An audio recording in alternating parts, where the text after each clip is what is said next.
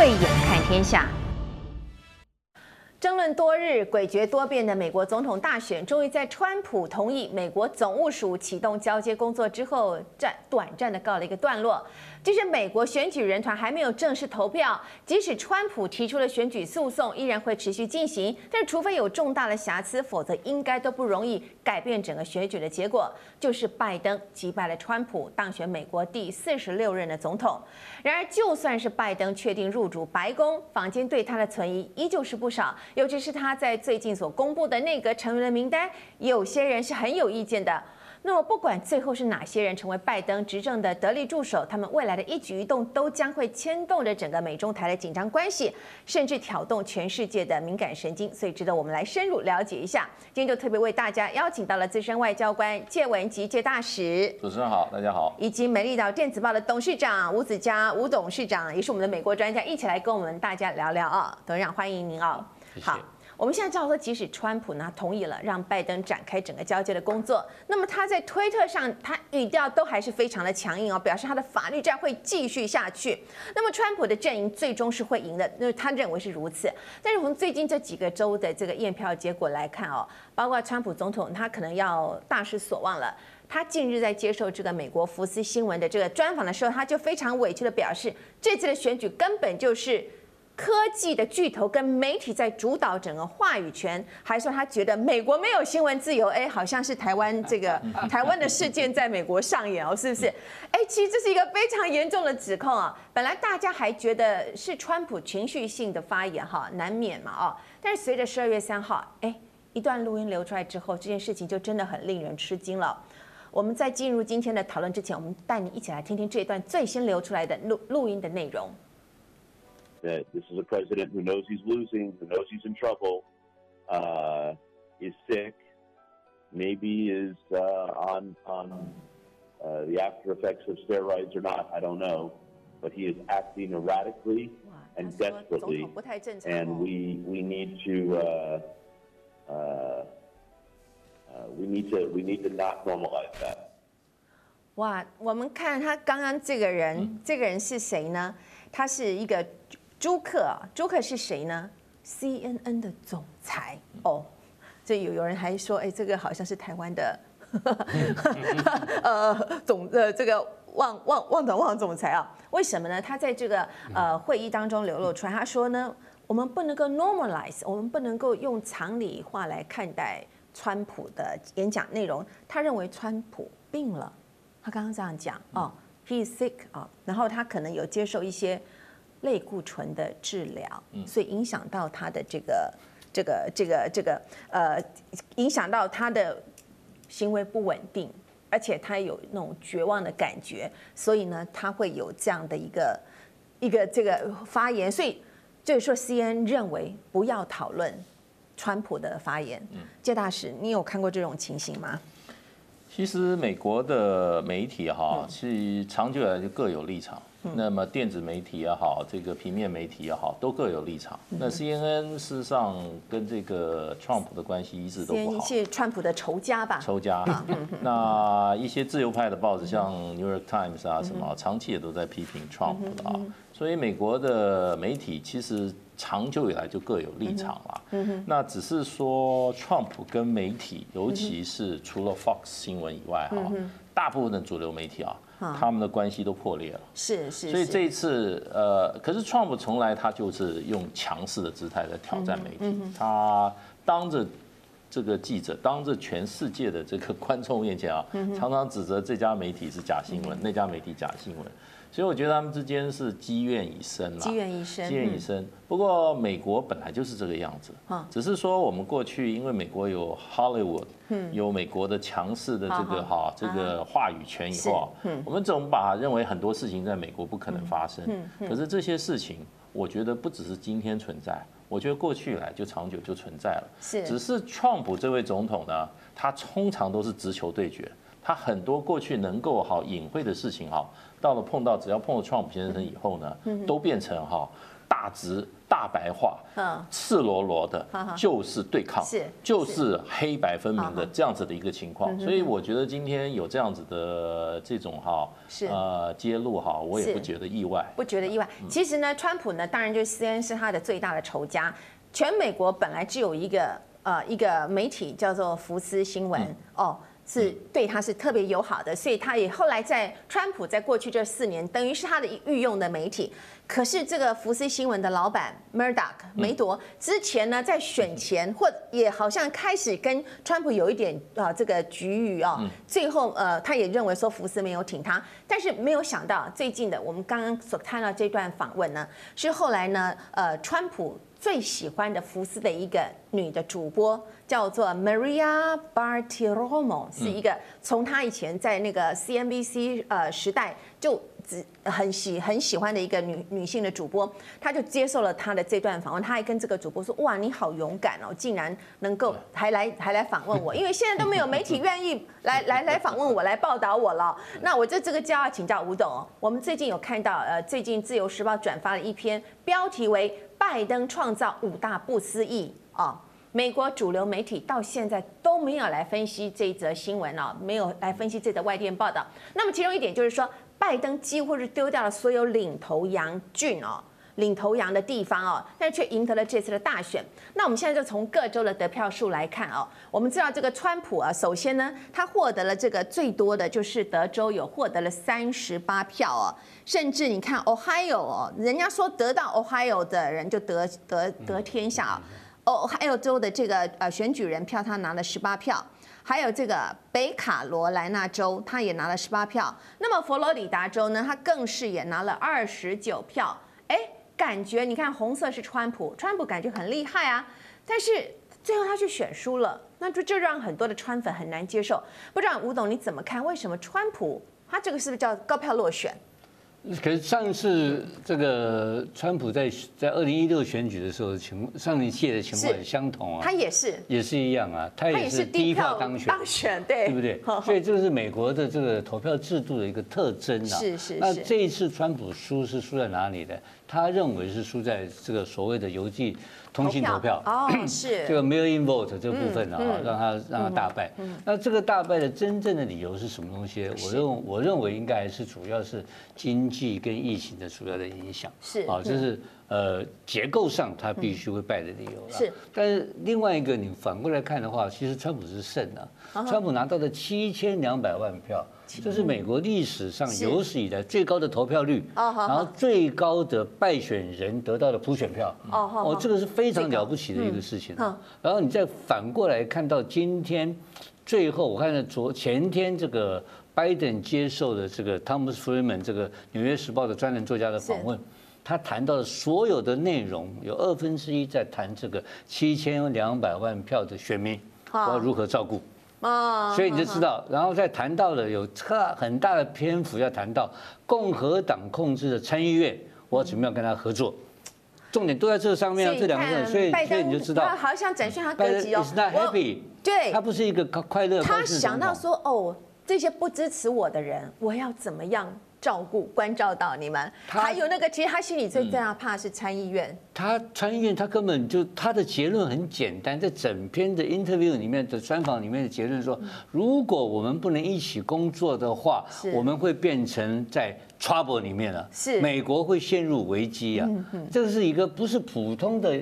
正常的一个快乐当选的一个总统的一个 一个表态的文章，这是所以你再反过来看刚刚大使所提到的谢恩这个谢恩这个故事，那我们做新闻的人就会强调，哎，怎么会有这种东西？好像没有胜选的，没有胜选的高兴。不是，他会他会故意丢这个丢丢这录音带出来干嘛？哦，他表态给谁看？哦，所以这是一个表态的一个策略。哦，CNN 是告诉你说，我帮你拜登多少忙，我在整个反川普的主流里面，我扮演了一个 pioneer 的成功的角色。是是是。现在要进入分赃的阶段了，你知道吗？我是帮你选的。对，所以这里面是、嗯、这里面是一个非常重大的一个斗争的开始啊。哇！所以先恩这个动作是代表了他是在这里面扮演了一个 driver 的角色，主导者的角色。哦、现在跟拜登要人情以外，是不是还有跟其他的重要其他国家要人情？我们不知道。但是痛打了川普一顿，而且这个打的目的他很精准哦。他说他吃药，你知道吧？吃药什么意思？你知道吗？是啊，他健康有问题。是啊，而且他讲类固醇。那那是什么意思？你知道吗？把二零二四要打掉，他的目的不是光是打败的川普而已，要把川普打掉二零二四的可能性，这是更大的目标。哇，这个吴董果然是见过大山大水，这个政治政治的这个行家哦。那我们就我们就特别注意到哦，这个。大使，我要问你哈，一号我们看到白宫的这个圣诞派对上，就川普就刚刚在暗示了，哎，我二零二四啊，我必须再战二零二四。那他是跟现场的所有共和党的议员来说，也自己的和团队本来是想要再拼四年，但是如果没有办法的话，我只好跟大家我们四年后再见哦，再续前缘。被外界解读，他就是要再去争取白宫的宝座，但是美国。盖洛普的最新民调说，川普的人气从选前有四十五 percent，那么现在下降到了四十二 percent。那么反观拜登，他现在好像明显的，他好像是已经胜选了嘛？啊，他的这个支持度就直线上升。所以请教界大使，您认为川普的高人气会能够持续多久？那么他如果连任失利，他真的有机会再进入白宫吗？他有必要现在就宣布他要再参选二零二四吗？我觉得他已已经等于说是跟外界已经讲清楚，他是要选二零二四。而且我觉得他的人气啊，将来是高还是低哈？这个现在很难预测。为什么？这要看美国未来政政这个整个这个国际美国情势跟这个国际情势的走向。是。可是我觉得 Trump 的机会还蛮大的。蛮大的。二零二四还蛮大的。因为。川普这四年下来，哈，他已经成功的把美国这个社会，哈，各种呃的矛盾，哈，通通把它激发出来了，而且是。高度的对立。比如说种族矛盾，老早就有了，可是美国过去没有这种阶级意识的矛盾啊，可是阶级矛盾也出来了。美国这种地域矛盾以前不深啊，可是现在变成这个这些红州跟蓝州，哈，这些不同地域的地域矛盾也出来了。另外还有一个矛盾。我觉得就是世代矛盾，也就是年轻人不同年纪之间哈，对于政治这些矛盾，我提的倒不是说民主党跟共和党之间矛盾，而是基本价值的矛盾。所以这些基本价值的矛盾，过去隐藏在美国社会里面，没有经过他的领导人去激发。可是这一次，这川普是四年下来，把这个美国的所有这种矛盾哈，基本上都激化，而且哈产生对立。像美国这次在计票的时候啊。两个党都在抱怨了，两个抱怨什么？其实蛮蛮恐怖的，就是说他们收到了很多哈电话的威胁，还有很多计票员，还有很多这个负责这些哈省这些这些哈选举的官员哈家门口被人家这些家的地址被传出来，然后人家跑到他家门口去这些示威，是。这些事情啊，在美国过去不太见到，嗯。可是因为这一次哈 Trump，而且他坚决。给予这次总统大选给予他的一个合法性的一个承认，他的正当性他都不承认。嗯，他到现在讲，基本上这个选举就是有很多的这种哈选举违规，所以这次选举对他的共和党讲说，我们的总统席位是被偷走了，对，偷走，被被偷走了。所以维持这样子的一个能量，以及美国现在社会基本上的哈一种哈。对立的情况哈，是。我认为川普二零二四机会还蛮大的，蛮大的哈。那吴董，现在大家就除了猜测川普会在拜登就职典礼那一天就抛出震撼弹，举办一个盛大宣布本人再战二零二四的记者会，他就是要跟拜登分庭抗礼之外，我们也特别注意到了日本富士晚报上有一天呢，有一篇头版啊，我们看篇幅很大，由日本的评论家宫崎正弘所撰写的文章。他说，川普为了不让拜登有机会逆转他任内的重大决策，他会在任期最后这几天做出惊人之举，其中一项就是闪电出访台湾啊，电击访台哦，哇，这个猜测很大胆，不知道吴董你怎么看？川普会不会受到日本川粉的鼓舞，真的来一个卸任的亚洲之旅，火速拜访日本台湾呢？不可能，不可能。这个绝对不可能，因为川普这个礼拜已经做了非常大的事情了。他呃在中东已经挑起了战火嘛，他已经呃不管是谁了，现在目前没有人宣布，但是已经狙杀了这个派出暗杀部队杀杀掉了这个呃伊朗最最有名的核武的核武的科学家。是。那这个事情已经引起了现在。现在中东的战火一触即发，嗯，所以说伊朗跟这个中东跟台海啊，当时都是所谓的让他能够刺激选票的一个提高美国内部团结的一个重要的选项。那这个选项目前来讲的话，已经转确实转到伊朗去了，是，而且这个事态还在发发展中，所以伊朗呃的这个。呃，中东事件会是主要的，全世界的这个冲突的主流了。是。那台湾来讲的话，不可能的理由有很多，因为台湾也不希望这种事情发生。我们蔡英文总统胆子很小，他不会希望这种事情发生。没有，现在可能在台湾牌在目前也是暂时告一个段落哈。台湾牌已经这个完成了阶段性的任务。再来，他可能要注注意到，就是刚刚吴东讲的中东地区。但是我们在想，不管川普有什么打算，最终现在掌管白宫未来四年的人，恐怕还是拜登嘛。那么最近拜登已经开始公布了他的内阁成员名单。那么有些共和党的人士就认为这份是精英名单啦，这个学经历都非常好看了，都常春藤盟校毕业的啦，其实跟人民跟社会是脱节的。那么有人说这份名单大多都是奥巴马时期的老面孔哦。吴董，哎，老师，你怎么看拜登阵营的人选啊？说不定有的人是大使有交手过的。那吴董你怎么看？他这次公布的人员名单？其实我们我们我不是很熟悉，但是我们比较熟悉的名单，最重要的就是他的国务卿了。是，因为这个跟台湾有关系。是是是。那国务卿 Blinken 这个人本身，他是跟着，他是非常传统的，而且跟着这个。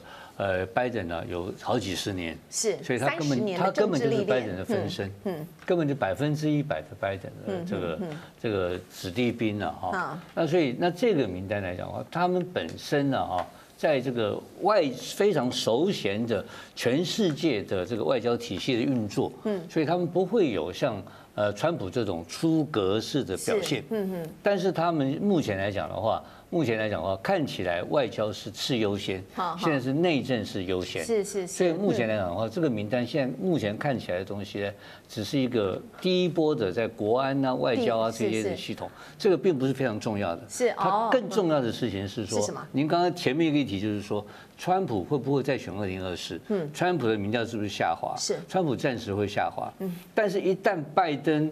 碰到困难的时候，因为这困难立刻就来了。对，有两大一两大问题，一个是经济失业率的问题，一个就是一个就是疫情的问题。这两个事情呢，会在是他就职之后立刻就发作。马上。而且参议院控制的这个呃由共和党控制的参议院，绝对不会让他有一分钟的好日子过，让他非常难过的活下去。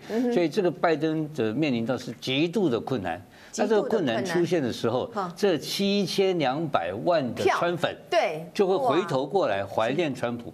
所以川普是一个最大的，在明年在美国社会在再度进入紧张关系时候的一个一个一个新的希望。哦。所以，所以在拜登在接受《纽约时报》专采访里面的时候，他讲了一个很重要的话，他说：“我希望跟参议院多数党领袖合作，但是这个合作是希望。”等到这个川普的影响力已经离开以后，哦，就川普影响力如果继续在共和党内的话，那拜登应该没有好日子过。美国将来的内乱、内战。跟分裂大概也是势必难免的事情。是，那其实我们刚刚讲，谢老师也在讲，拜登的那个名单，首先他是需要参议院的这个通过嘛，对不对？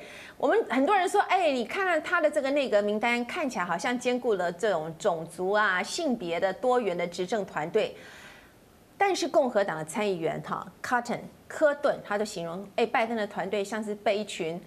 喜爱大猫熊的人可以团团包围住啊！喜爱大猫熊就大约讲的，你们都是亲中的人哦，所以未来这个美国的对中政策可能只会更加的软弱了啊！有人就这样，共和党就这样讲。那么最近 CNN 就有报道指出，民主党在大选期间总共收到了超过三点二亿美元的。亏钱呐、共和党这样说了，相当于是超过了新台币九十一亿的资金。那么其中有一半几乎都是给了拜登的匿名捐款哦。美国各界就怀疑，哎，这些钱或许就是来自中国大陆的，甚至有人就担心拜登的阁员会受到大陆金主的影响。谢大使，您怎么看这则新闻？那感觉这个拜登还没有上任，大家就急着把他当成是卖美集团的首脑了，首脑了，会不会这样？我我觉得，我觉得我还是基本上相信美国人的这个爱国精神啦。那就是说，他会不会说拿了外国外国政府、外国人的钱哈？呃，就替外国人、外国政府，我基本上还是比较持保保留的看法。可是，我觉得将来出在基本上的基本的出发点的问题，因为因为 Trump 打中国大陆啊，打大陆哈，他是用违反国际法。跳过国际组织规约的这种方式啊，来打打这个大陆。那这一点的话，我不认为拜登他们这一群这些外交跟国安的幕僚会会愿意做的。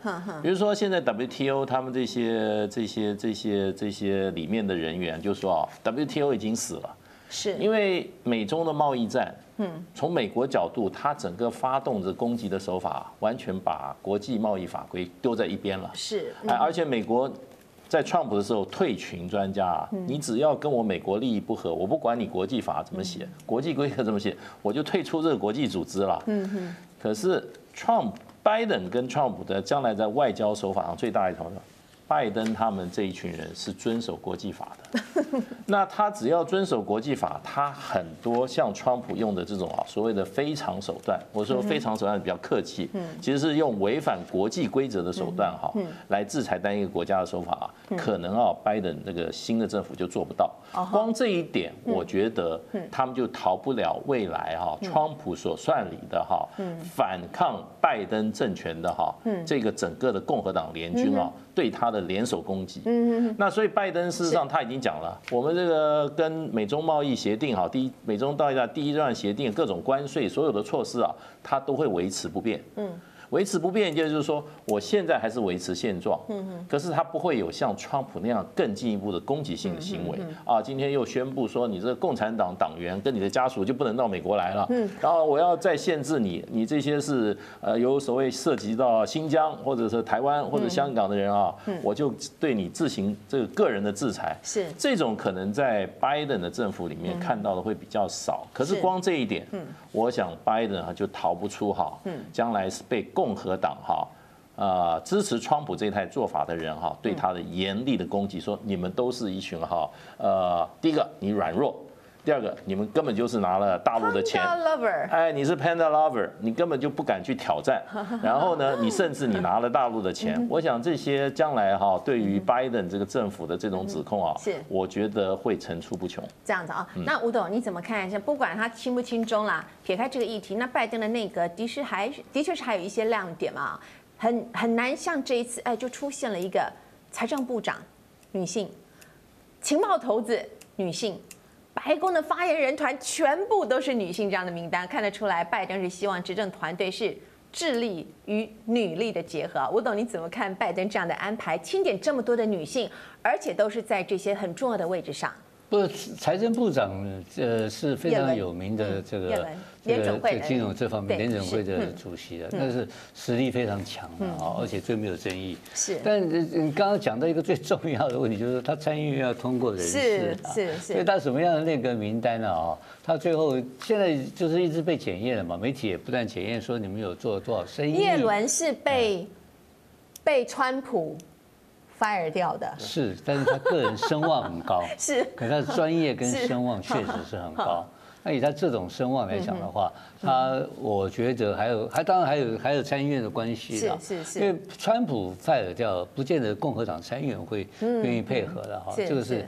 所以，我刚刚提到的，拜登现在最关心的事情就是说，到底川普什么时候会离开共和党？对，影响力离开共和党的参议会、参议院，因为这是关键的问题啊。所以，这这个人事安排这一波看起来还好啊，我觉得还不是真正的他最大的挑战。是，他真正最大的挑战是他执政一段时间之后，嗯，如果不能够把。所谓的失业率的问题解决掉，不能把美国的这些所谓贫富差距问题解决掉，那他就一直在强调这些呃民主党要有一定要设法去争取到都市 city 以外的 suburb 这边的选民，这郊区选民呢，他希望一定要争取百分之二十到三十回来，才是他真正能够确保他的政权的基础。所以现在这个其实他们这个选举啊，还没有结还没有结束，还在继续发展中。就亲中不亲中哈，因为现在目前的美国的 Pew Research 皮尤调查里面，大概还有七十几趴的人是对中对中国大陆。是持反对意见的，是是比较好感度比较差的。在这种情况之下，我觉得美国的政政治人物是跟着民民意走，走的，所以他要玩单独是突破啊强渡关山去亲中的可能性，我觉得也没有。是，拜登是美国史上最高龄的总统了，他今年七十八岁了，所以一般都认为他只会当一任的总统哦。在这四年的任期中，为了民主党。二零二四年的选举，他可能多数的心理应该都会放在美国的内政问题上嘛？哦，那么对于川普所留下来一些对抗中国的问题，谢大使，您认为拜登会如何处理？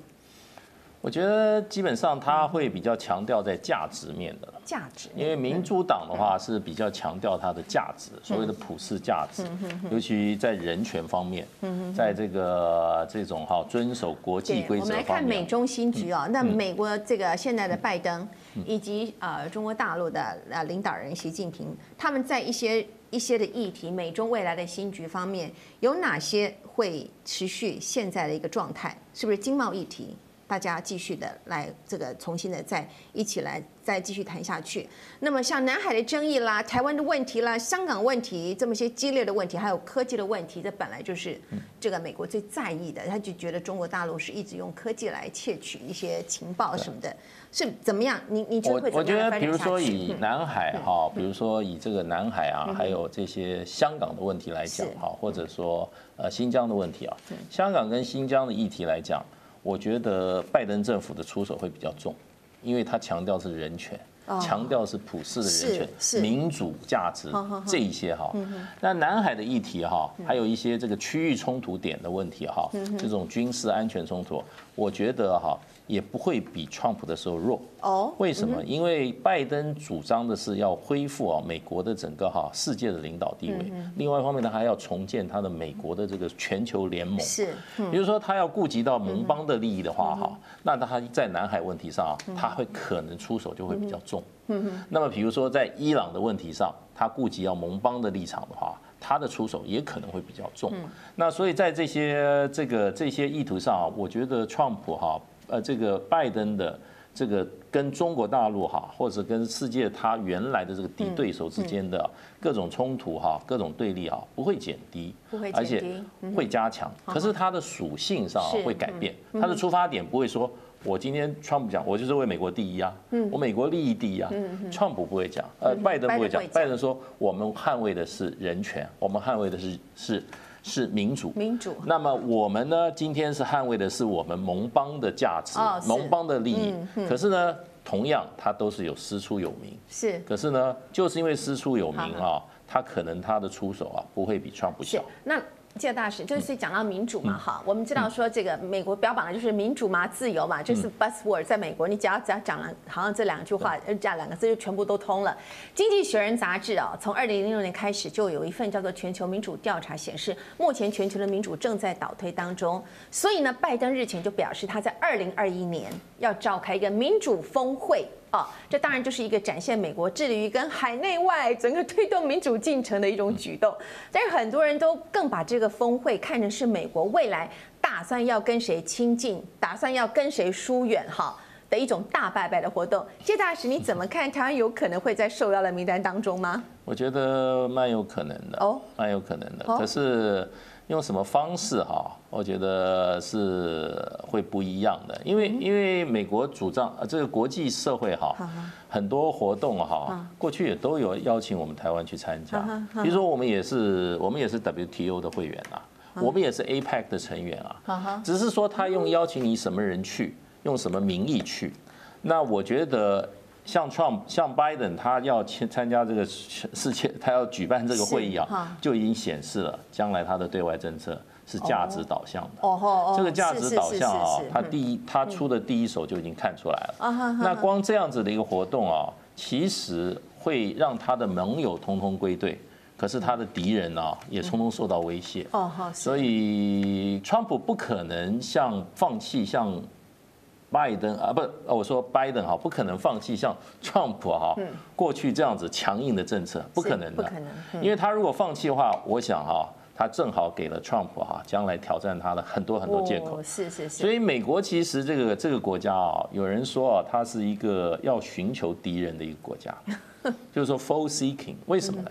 因为美国其实它一个移民社会，寻找仇家。哎，它是移民社会，它在外面哈要恩怨分明，嗯嗯嗯，有恩必报，有仇必有仇必报哈，这样子的情况有助于美国内部的稳定跟团结。嗯，所以我觉得这是美国外交政策一个传统。嗯，所以你看，美国即使是说哦，今天这个冷战已经结束了，俄罗斯已经。苏联已经瓦解了，美国的用兵跟美国在全世界的强势的外交跟安全作为从来没有停止啊，没有停止啊，所以我觉得今天不管是民主党主政也好，共和党主政也好，我想这个他们本身的一个战略的一个利益啊，不会放弃。那将来我不认为他会完全就是说像我们国内有些个啊，他完全跟大陆哈会更改善关系，那把我们的角色放低哈，我倒不这么样看法。美国跟中国大陆都是世界上非常大的经济体，不过在这次新冠肺炎冲击了全球经济市场，造成百业萧条的同时，跟大国维持好的关系也是很重要的事情。不过，澳洲政府最近跟中国大陆好像关系不太好哦，连带就影响了经贸的往来。吴董跟这个澳洲有做过大生意，吴董你怎么看中澳之间的冲突？这个第一个就是说，澳洲是全世界第一个指出新冠肺炎的来源是来自于中国，而且要派员进去检视新冠肺炎的这个当时的发生的缘由，包括有后续的一些态度都对中国非常严厉。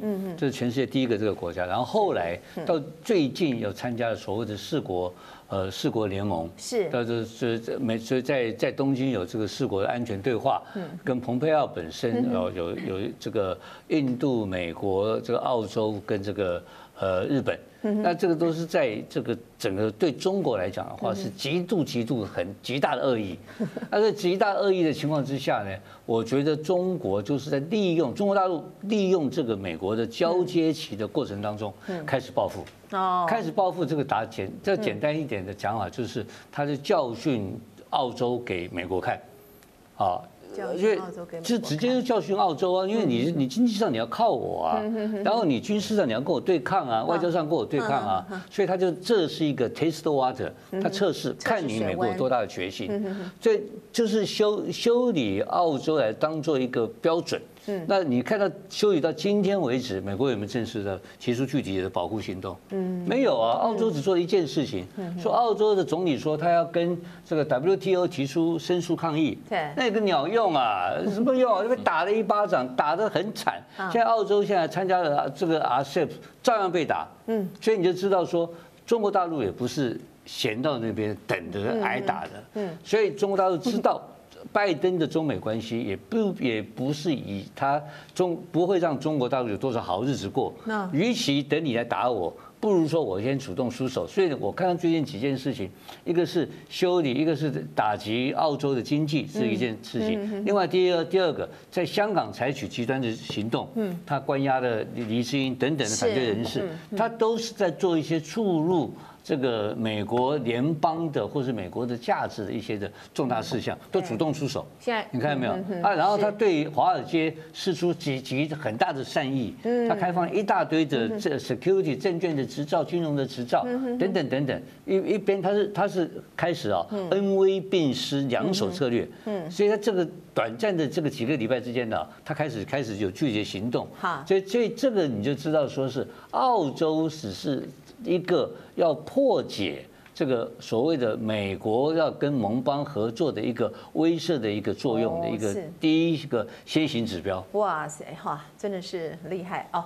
最近新加坡前驻联合国的大使马凯说，他推出一本新作，书名叫做《中国赢了吗？》，就是挑战美国的强权领导嘛。好，那马凯说就特别在中文版的序文当中哦，他写给台湾一段话。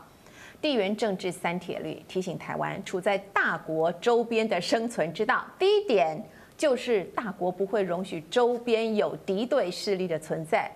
第二点呢，大国的选择总是以自身国家利益为优先嘛啊。第三点则是处在大国的周边，小国呢，你必须要掌握先机，时时保持敏感度。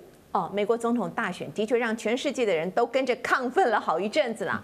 但是随着现在选举的落幕，我们是不是也应该冷静地看清楚自己所处的世界位置啊？在目前这个混沌不明的时期，为台湾的未来先谋好一条。阻力较少的出路吧。今天也非常谢谢谢大使跟吴子嘉董事长来到节目当中，和我们做了这么多的分析。未来还有很多的这个国际间的最新情势啊，也请您跟我们一起持续的关注下去。